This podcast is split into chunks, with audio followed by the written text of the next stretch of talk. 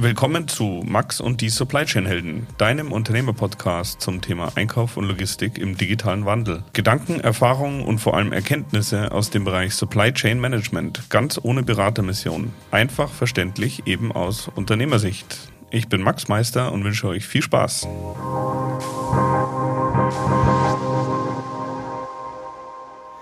Okay, willkommen zu einer neuen Folge von Max und die Supply Chain Helden.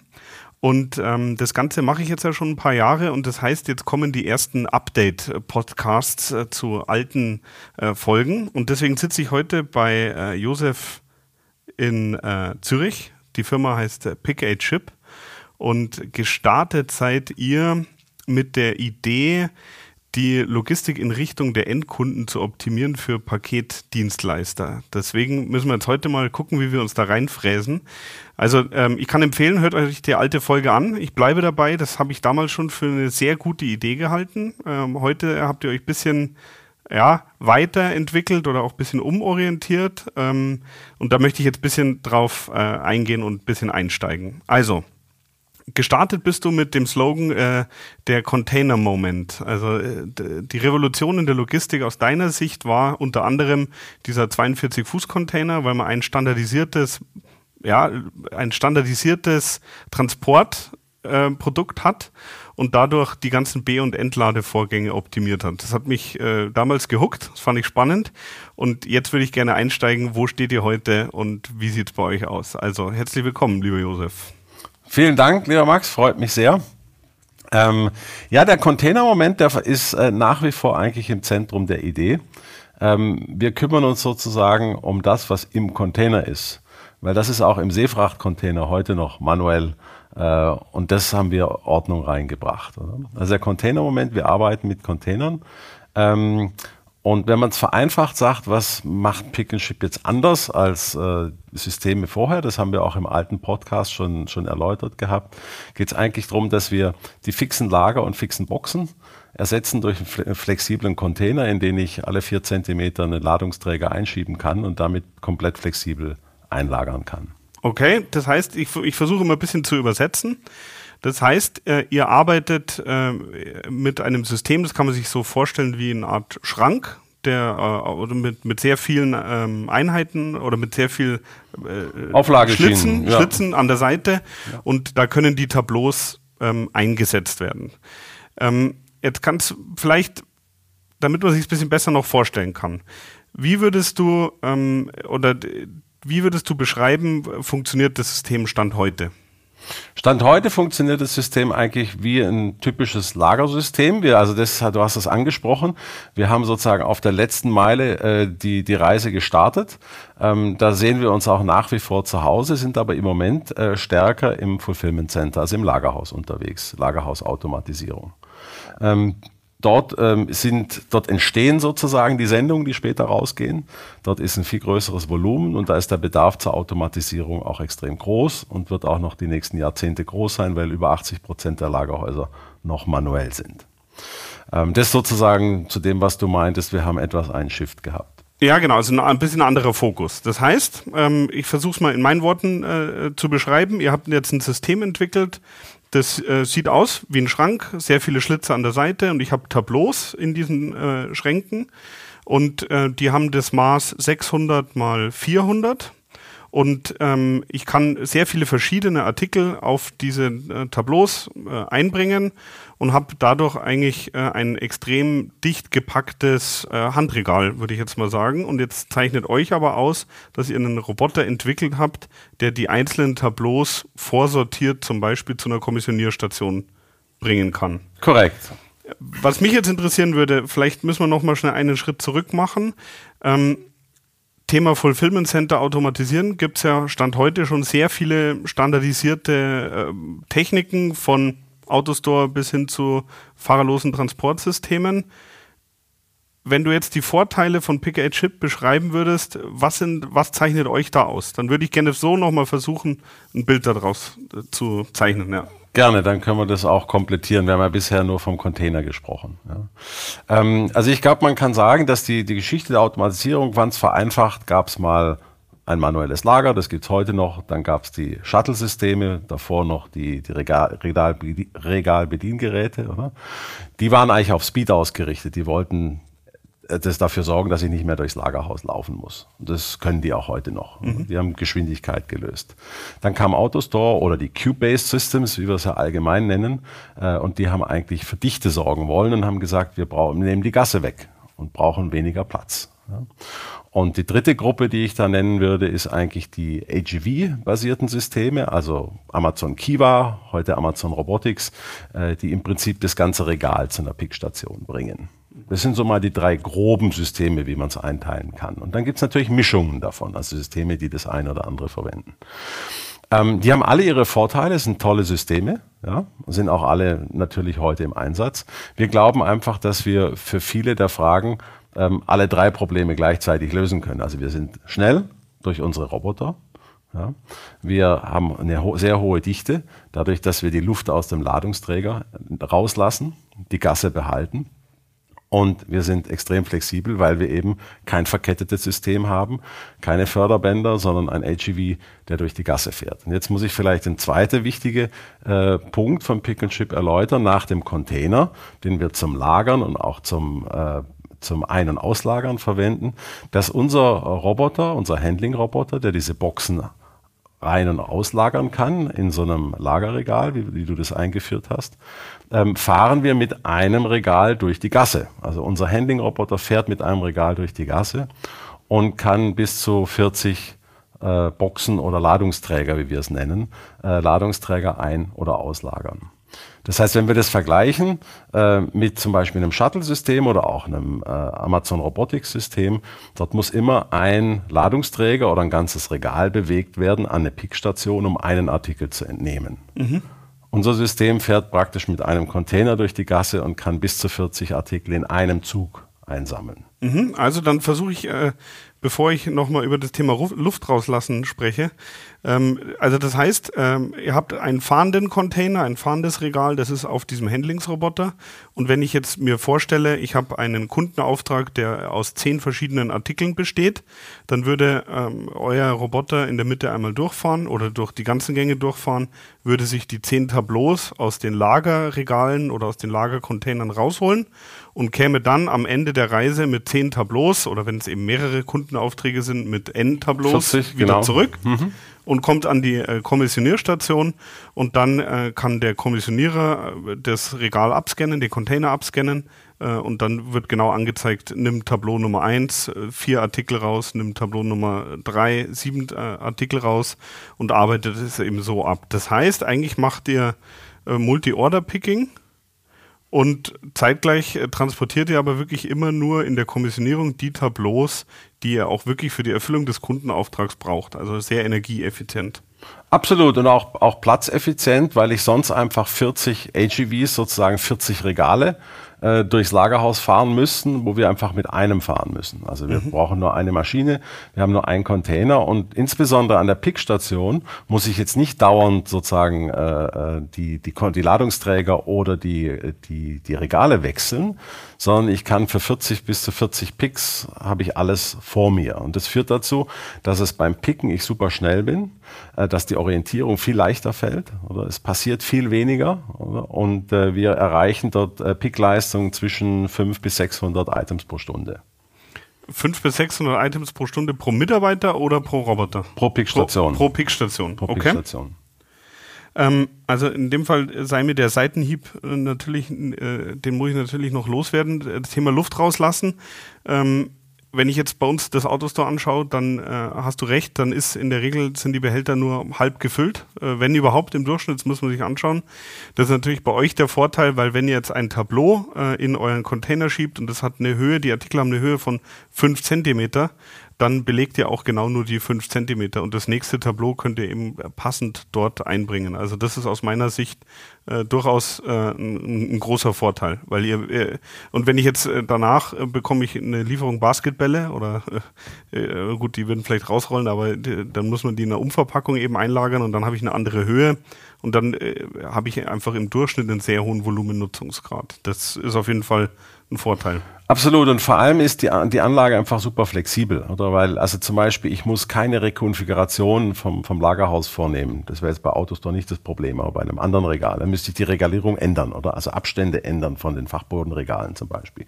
Das gibt's alles nicht, sondern ich kann was Kleines haben und plötzlich habe ich große Produkte, dann kann ich im gleichen System, ohne eine Code, eine Zeile Code zu schreiben, ja, also Software umzuprogrammieren, kann ich jede Art von Ware da drin fahren immer zum optimalen, zur optimalen Dichte. Mhm. Sonst geht es natürlich theoretisch auch, weil wenn ich eine, wenn ich eine 400 mal 600 mal 22 oder 35er Box habe, da kann ich ja auch vieles reinstapeln. Aber eben das ist der Punkt. Da fange ich eben an zu stapeln. Die, ich muss dann Separatoren einfügen. Das ist einfach immer alles ein Konfigurationsproblem. Und das gibt es bei uns nicht, weil wir einfach mehrere Ladungsträger verwenden können. Mhm.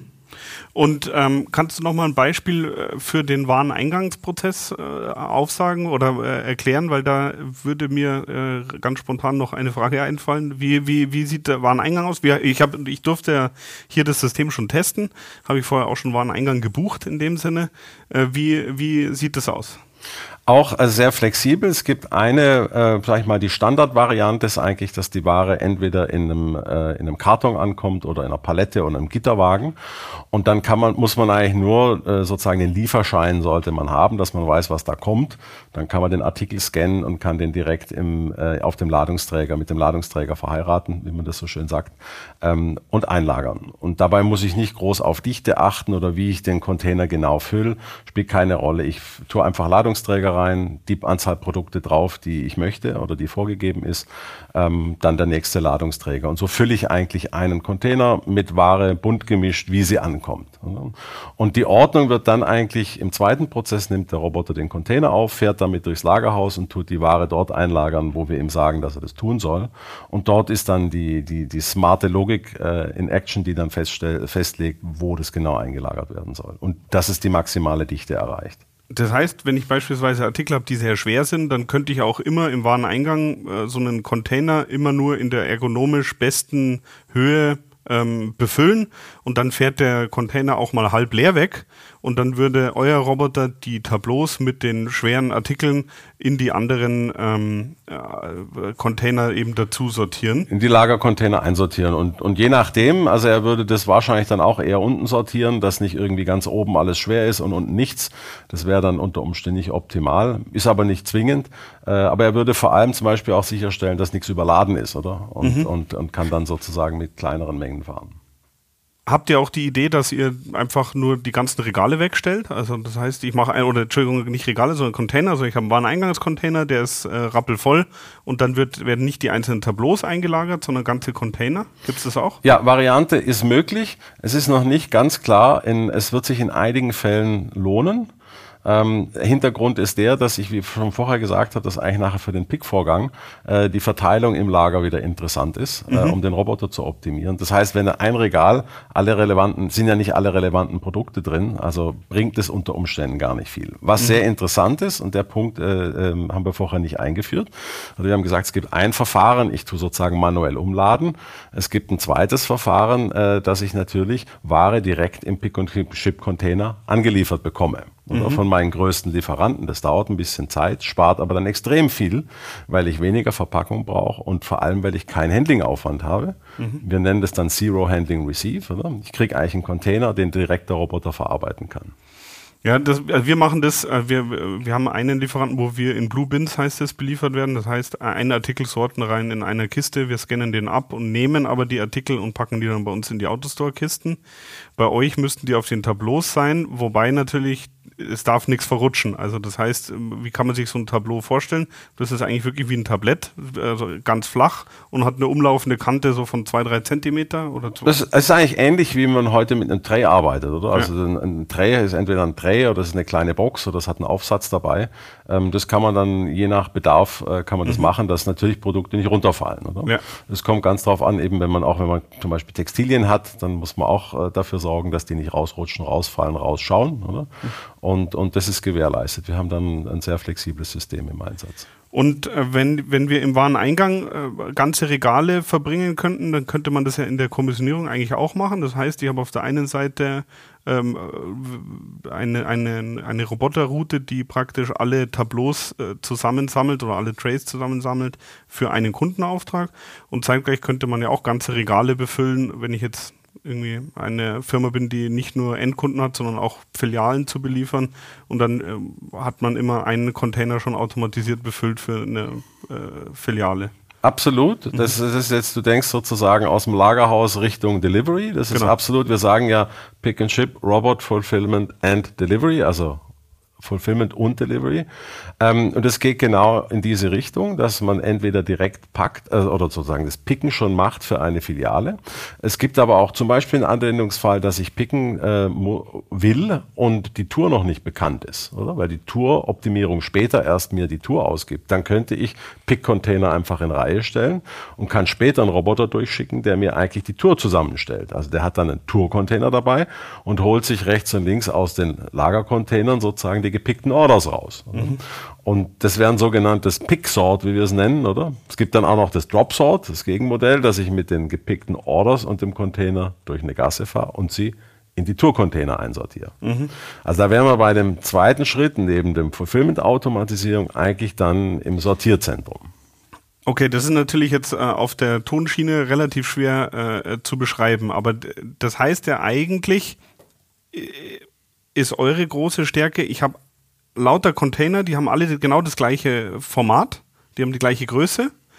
Die sind äh, zwei Meter hoch, zwei Meter zwanzig hoch. Später gibt es, glaube ich, noch eine, eine, höhere Variante, aber es gibt, äh, sagen wir, 220 hoch, dann äh, ungefähr einen Meter breit und 50 Zentimeter tief von der äh, grobe Richtung. Ja, nee, die sind, die entsprechen dem sozusagen, die leiten sich ab aus dem 400 mal 600 mit zwei Boxen. Das ist dann so 950 breit und, und 600 tief. Okay, also äh, 90 breit, 600 tief, 2,20 Meter hoch. Und dann könnt ihr in dem gleichen System einmal ähm, Kunden, also Wareneingang natürlich verbringen, dann könnt ihr Kundenaufträge kommissionieren, dann könnt ihr vorsortieren für gewisse Touren, ihr könnt zwischenpuffern, das funktioniert alles in der gleichen Technik. Das ist natürlich äh, ein äh, wirklich äh, total spannender Ansatz, weil ich dadurch sehr flexibel bin. Und dann kann ich auch sagen, ich kommissioniere den Tag über und möchte beispielsweise die Touren dann am Abend automatisiert vorsortieren, weil in der Früh um sieben äh, fahre ich dann mit den ganzen Containern in die Lieferwägen rein und äh, verteil's. Absolut. Es kann vor allem auch sein, dass zum Beispiel ein Teil der Touren klar sind. Das heißt, die kann ich schon fertig picken. Andere sind eben noch nicht voll oder noch nicht bekannt. Ergo kann ich die sozusagen wie zwischenpuffern und später nachher äh, zusammen konsolidieren. Mhm. Absolut, aber da sind wir sozusagen im Delivery-Teil, der geht dann natürlich auch in die automatisierte Beladung von Fahrzeugen und später auch zur Lieferung und zu Pickup, oder? Aber das ist äh, sozusagen ein bisschen okay, ein späteres ist, Feld. Das wollen das wir im nächsten Besuch anschauen. Ja, okay, das schauen wir uns beim nächsten Besuch an. Ja. Aber die, äh, tatsächlich, ich verstehe und dadurch ist auch eigentlich die Verbindung zu dem, wie du ursprünglich äh, auch die Firma äh, vorgestellt hast. Ich glaube, ähm, wir waren ja auch mal zusammen auf einer Konferenz in Athen, da hast du es ja auch äh, präsentiert. Ähm, das heißt, das, der Delivery-Teil äh, macht auch weiterhin noch Sinn, nur ihr seid jetzt halt eigentlich von der, von der äh, Idee eigentlich äh, zurückgegangen in der Wertschöpfungskette oder in der Supply Chain, wo die, die Logistik geschieht. Ähm, was mich noch interessieren würde, ist das Thema Kühlung. Ähm, jetzt hast du mögliche äh, Zielkunden, sind unter anderem äh, Lebensmittelhändler, also Online-Grocery. Ähm, die haben ja einen Teil, der gekühlt werden muss wie könntest du dir das vorstellen, dass man auch wirklich nur den Bereich kühlt, der äh, benötigt wird? Genau, also es gibt da jetzt auch wieder mindestens zwei Möglichkeiten. Die eine ist, ähm, dass man im Prinzip einen gekühlten Bereich hat, also zum Beispiel eine Gasse äh, oder zwei Gassen, die man einfach äh, einhausen würde, dann wie das heute auch gemacht wird. Ich habe einfach sozusagen einen Kühlraum dann, der dann zwischen 0 und äh, äh Ambient-Temperatur, je nachdem, was ich brauche, für die verschiedenen Produkte gehalten ist. Und die zweite Möglichkeit ist, dass ich sozusagen einzelne Container kühle oder? Und, und die mit dem Roboter anfahre ähm, und, und dann dort die Ware hole.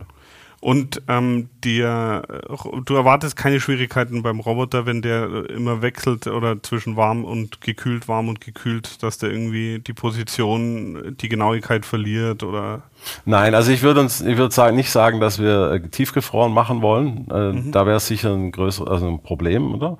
Oder schwieriger und würde zusätzlichen Aufwand bedeuten. Ansonsten ist die ganze Elektronik so ausgelegt, dass die eigentlich beide, also Ambient und auch den Wechsel von Ambient zu gekühlt äh, fahren kann. Und wenn du jetzt von gekühlten Boxen sprichst, sprichst du aber eigentlich von gekühlten Containern in der Sprache. Also du würdest praktisch das ganze Regal in einem Kühlschrank oder halt in der kleinen Kühlkammer drinnen stehen haben. Also im Lagerhaus ja. Für die Delivery ist es wieder was anderes. Da würde ich durchaus mit, mit gekühlten äh, Ladungsträgern dann arbeiten oder mhm. Kühlboxen. Ähm, da gibt es auch sehr spannende Lösungen, die wir durch das Pick-and-Chip-System machen können, weil wir eben Ladungsträger und Kühlelement auch separat handeln können. Ja. Ähm, aber das ist für die Delivery anders. Ja. Im Lagerhaus würde ich sagen, ist es klassisch und da würde ich, ähm, wenn die, also bei größeren Mengen auf jeden Fall den Container kühlen, weil es wesentlich effizienter und einfacher ist und ich den anfahren kann mit dem Roboter. Mhm. Okay, dann ähm, bevor wir zu den Referenzkunden ähm, äh, oder zu den Anwendungen, die ihr heute schon im Einsatz habt, kommt, würde mich noch schnell ein paar Hardfacts äh, zur Firma interessieren. Wie viele Mitarbeiter oder wie groß seid ihr? Ähm, wie, äh, wie seid ihr hier für die Zukunft äh, aufgestellt? Ja, also wir haben, haben ja klein gestartet und haben lang äh, Prototypen gebaut und mit vielen Kunden gesprochen und, und sozusagen verschiedene Teile der Supply Chain äh, getestet und gelernt, ähm, haben dann den ersten Roboter gebaut. Äh, seit letztes Jahr hatten wir den, das erste laufende System, also wo wirklich Handling-Roboter, AGV und, und Container im Einsatz waren, wo wir eine Pickstation versorgen konnten. Und wir werden diesen Sommer äh, das, die nächste Generation, eine neue Generation Pick-and-Chip-System äh, im Spätsommer wahrscheinlich Q3 vorstellen. Und wir sind äh, aktuell ähm, auf dem Weg zu zehn Mitarbeitern. Im Moment sind wir noch acht äh, fix. Wir haben laufend äh, Partnerunternehmen, die wir, die uns unterstützt haben äh, auf der Engineering-Seite teilweise. Ähm, anfangs in der Software, jetzt machen wir das meiste selber. Ähm, das heißt, wir waren eigentlich immer so zwischen 20 bis über 35 Leute, die am Projekt gearbeitet haben, auch die mhm. letzten Monate. Okay. Und ähm bezüglich Software, ähm, da haben wir jetzt halt vorher natürlich nur die, äh, die beiden Prozesse gemacht, waren Eingang, waren Ausgang. Ich habe noch kein so ein Gefühl, wie die am Ende äh, angesteuert wird? Äh, wie, ist, wie ist da eure Grundüberlegung? Also die Grundüberlegung ist, dass wir über APIs Daten von, von Shop-Systemen oder ERP-Systemen bekommen, was die Orders anbelangt oder die Bestellungen und auch was das, die, Produktstamm sozusagen anbelangt. Wir nutzen die gleichen Daten und auch die Fotos, äh, wie sie im, im Online-Shop vorhanden sind. Also dort ganz klar API-basierte Anbindung und Datenaustausch, wie das eigentlich alle äh, Lagersysteme heute machen. Ähm, und äh, ja, das ist eigentlich das Grundkonzept, oder? Und dann äh, tun eigentlich unsere Software steuert und optimiert unser Lager, ähm, steuert die Roboter, wie sie fahren und, und optimiert die. Ähm, das ist alles relativ stark datengetrieben und äh, mit recht komplexen äh, Algorithmen, dass das so funktioniert, weil wir haben ein komplexes Problem zu lösen. Wir haben sehr viele La mögliche Ladung, also sehr viele Ladungs äh, Einlagerungsmöglichkeiten ähm, und die Optimierung, äh, die ist eine ganz spannende Geschichte. Ja, und ihr macht ja die, äh, die Sortierung und die Zwischenpufferung, Wareneingang, Warenausgang, alles im gleichen System. Dementsprechend, alles das Gleiche. Äh, ihr, ihr reduziert die Komplexität dadurch, dass ihr die Trays vorgebt, dadurch, dass ihr die Container vorgebt aber die Komplexität kommt dann wieder rein über den Prozess und die verschiedenen Einlagerungshöhen. Also das habe ich schon verstanden, äh, dass in dem, was ich sofort als äh, smart und als echte Chance sehe, aber natürlich auch äh, schon softwareseitig ein echtes Thema steckt. Ja. Absolut, aber das war im Prinzip der, der, der nicht nur der Wunsch, sondern das war das klare Ziel, weil wir am Anfang immer gehört, wie die Leute geklagt haben, dass wenn einmal eine Anlage gebaut wurde und steht und die Software läuft, fasst es niemand mehr an obwohl man es ändern wollte, weil es entweder während dem laufenden Betrieb nicht geht oder die, die Kapazitäten nicht da sind, es sehr lang dauert und so weiter. Also die Geschichte mhm. kennt man.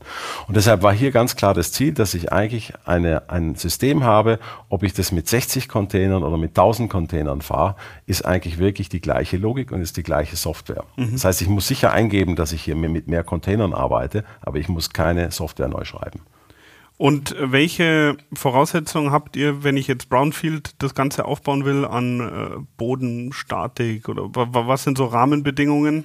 Also es sollte grundsätzlich ein relativ ebener Boden sein, so wie das alle AGVs eigentlich brauchen. Ja. Mhm. Ähm, das kann aber durchaus, sage ich mal, den Fugen und, und Schraublöcher und also Sachen hast du ja bei uns unten in der Testhalle auch gesehen. Ähm, das ist absolut machbar. Brownfield, der große Vorteil ist, dass eigentlich in unseren Projekten wir können sehr klein starten, also testen zum Beispiel mit 60, 100 Containern. Ja.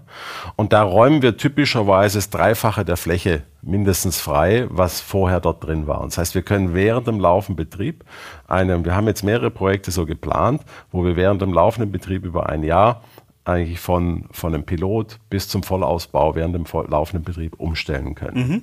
Äh, gib mir mal, äh, also wir sitzen jetzt hier in einem äh, Meetingraum mit wahrscheinlich so 50 Quadratmeter wenn du von 60 Containern sprichst, was für eine Fläche bei einer Höhe jetzt hat von 2,50 äh, Meter, sage ich mal, bräuchten wir da ungefähr? Also für die Fläche ähm, brauchen wir bei, für 60 Container ziemlich genau 60 Quadratmeter, 65 Quadratmeter, rein mhm. für die Lagerfläche. Mhm. Dann braucht es noch ein bisschen Verkehrsfläche und nachher für die Pickstationen dazu.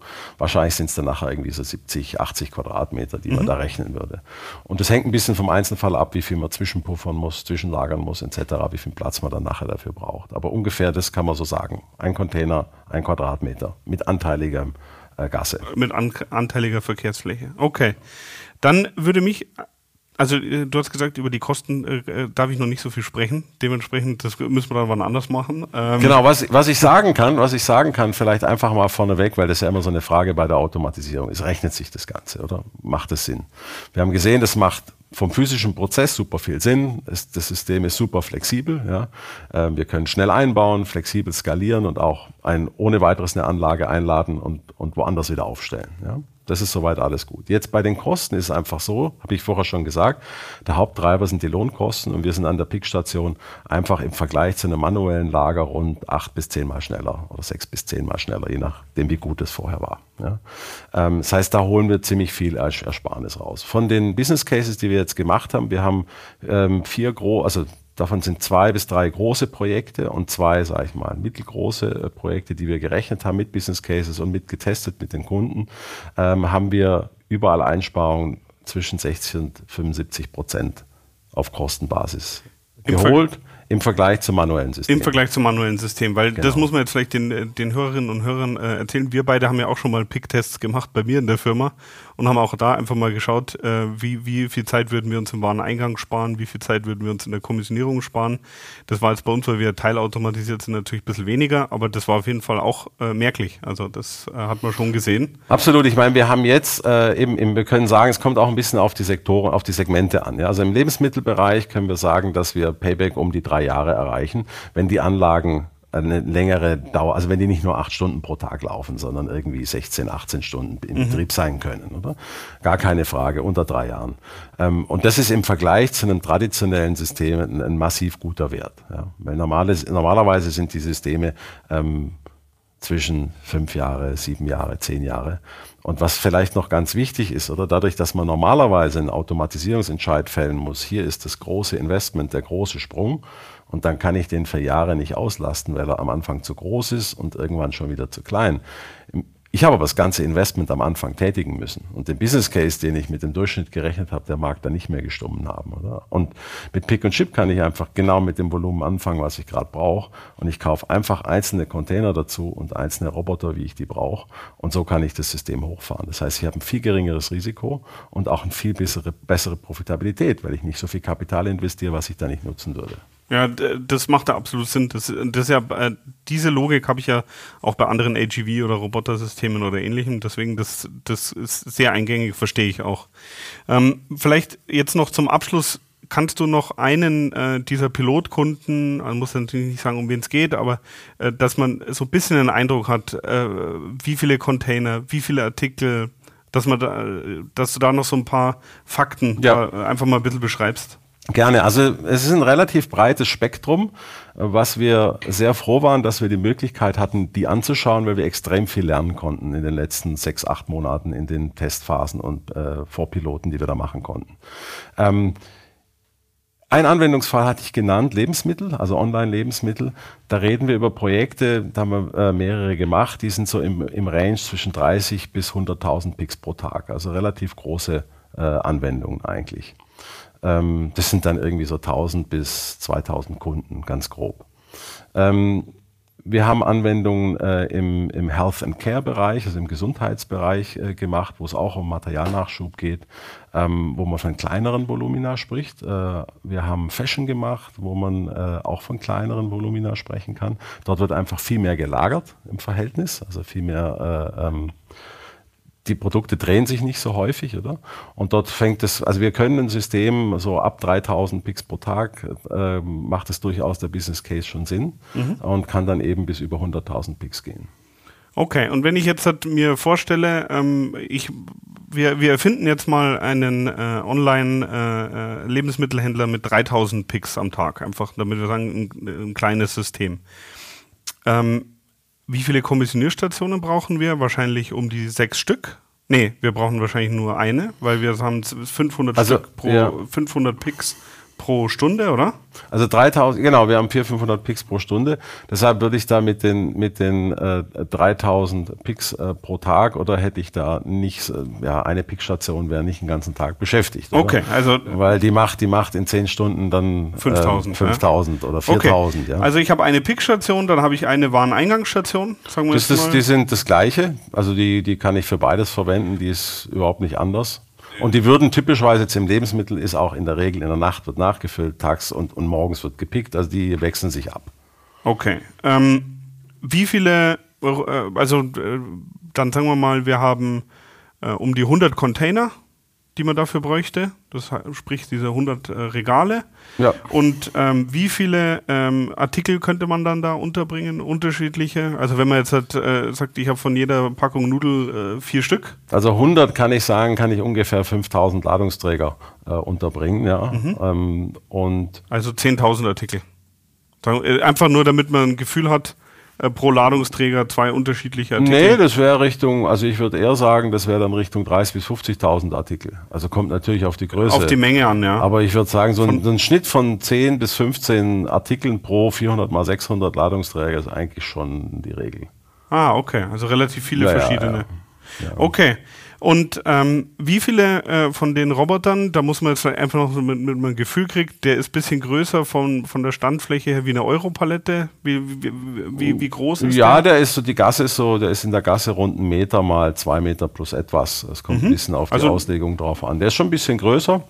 Wie viele bräuchte man dann dafür, damit man ähm, die Leistung daherbringt? Zwei reichen dort auf jeden Fall. Zwei, okay.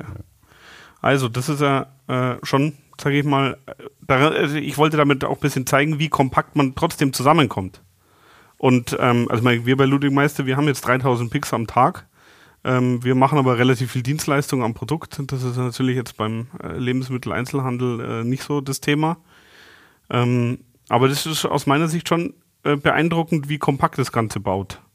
Weil in unserer vorherigen Rechnung bräuchte ich für diesen Case ja wahrscheinlich 100 Quadratmeter. Wahrscheinlich mehr. Also wir haben typischerweise, also zu einem, zu einem manuellen Lager im Lebensmittelbereich können wir sagen, dass wir ungefähr dreifach weniger Fläche, also ein Drittel der Fläche brauchen. Von ja. dem, was Sie ursprünglich hatten? Von dem, was, was ja. ursprünglich äh, im Lagerbereich jetzt mal mhm. nur dort im Einsatz war. Ähm, für einen, weil wir einfach schmalere Gänge, mehr Dichte und mehr Höhe machen. Ja, vor allem die Dichte, die, die durchschnittliche Dichte macht es ja aus. Ist ja nicht nur das eine Tray oder die eine Kiste, sondern die durchschnittliche Dichte von einem so einem Container. Genau, da hat man, da ist man, wir sagen immer, dass wir in, in der Dichte sind wir Minimum bei mal zwei, also bei der Hälfte Platz, die wir brauchen, bis mal drei, äh, im Fashion-Bereich oft äh, ein Fünftel von der Fläche, die wir mhm. brauchen. Okay, und wenn ich jetzt, äh, ich, ich habe jetzt als neuen Business Case äh, Ludwig Meister Food, Food and Beverage, äh, will ich nächstes Jahr im Sommer äh, anfangen in Berlin. Ja. Ähm, wann muss ich bei dir bestellen äh, und wie läuft so ein Projekt? Also grundsätzlich haben, sind wir jetzt in der, in der sozusagen ähm, Phase wo der Markteinführung. Oder? Das heißt, wir haben jetzt Pilote, die sind äh, teilweise committed ähm, und deshalb würde ich sagen, die werden laufen ähm, Ende Jahr, Anfang nächsten Jahres. Das heißt, bis Wenn ich Ende jetzt, diesen Jahres seid ihr marktreif. Das ist Ja, genau. Bewiesen durch die Pilot Cases. Genau, also wir, mhm. wir haben jetzt, wie gesagt, das neue System gebaut. Das wird im Sommer getestet und im Herbst und geht dann nächstes Frühjahr äh, zu den Kunden raus. Mhm. Das heißt, wir haben im Prinzip Pilote gemacht mit unserem ersten Prototypsystem, oder? Und da haben wir einfach noch nicht einen größeren Betrieb äh, und noch nicht einen voll ähm, 24-Stunden-Betrieb gemacht, oder? Sondern sozusagen die, die einzelnen Prozesse getestet. Und das geht nächstes äh, Frühjahr raus. Und da würde ich sagen, ist unsere Pipeline voll bis nächsten Sommer, nächsten Herbst. Ähm, aber das ist ein Stück weit flexibel noch, weil eben wenn Projekte kommen ähm, und ein Commitment da ist, dann kann man in, einem, in, einem, in dem Zeitraum auch ähm, Kapazität erhöhen. Mhm. Einfach das, wo wir im Moment stehen. Und deshalb, ich sage das deshalb, weil am Anfang sind wir natürlich ein bisschen langsamer, weil wir das, die ersten äh, größeren Projekte machen. Äh, später ist es eigentlich, ich sage immer, das ist wie ein Kühlschrank kaufen, also steckerfertige Ware. Ich sage, wie viele Container ich haben möchte und wie viele Roboter. Ähm, und dann ist es äh, ein relativ kleines äh, Planungsgespräch, wo man im Prinzip einfach das, den Bedarf verstehen muss und gucken muss, was muss angepasst werden, wie passt das System äh, zu einer Lösung. Und dann kann die relativ schnell aufgestellt werden wir gehen davon aus, dass wir die einfach in Serie produzieren und auch einen, gewisse, einen gewissen Vorrat dann haben. Mhm.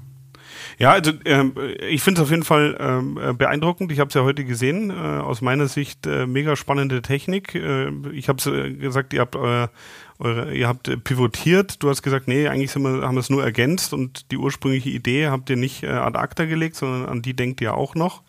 Und wenn ihr da jetzt im Laufe des Q3, Q4 dann mit den mit der neuen Technik äh, in, in den Tests äh, abgeschlossen habt und dann da Richtung Marktreife geht. Also ich kann mir das durchaus vorstellen. Ich finde es äh, immer noch ein sehr spannendes Konzept. Ich drücke euch da alle Daumen und ähm, vielleicht müssen wir dann in zwei Jahren äh, nochmal eine Ausgabe machen, wenn wir uns dann die ersten Kunden schon mal anschauen konnten. Das wäre dann nächstes Jahr. Ah, okay, sehr gut. Dann äh, äh, melde ich mich bei dir. Nee. Äh, Josef, vielen Dank. Äh, ich drücke weiterhin die Daumen. Ähm, und ja, wir bleiben da in Kontakt und dann äh, schauen wir mal, wie die Reise weitergeht. Super. Vielen Dank. Dankeschön.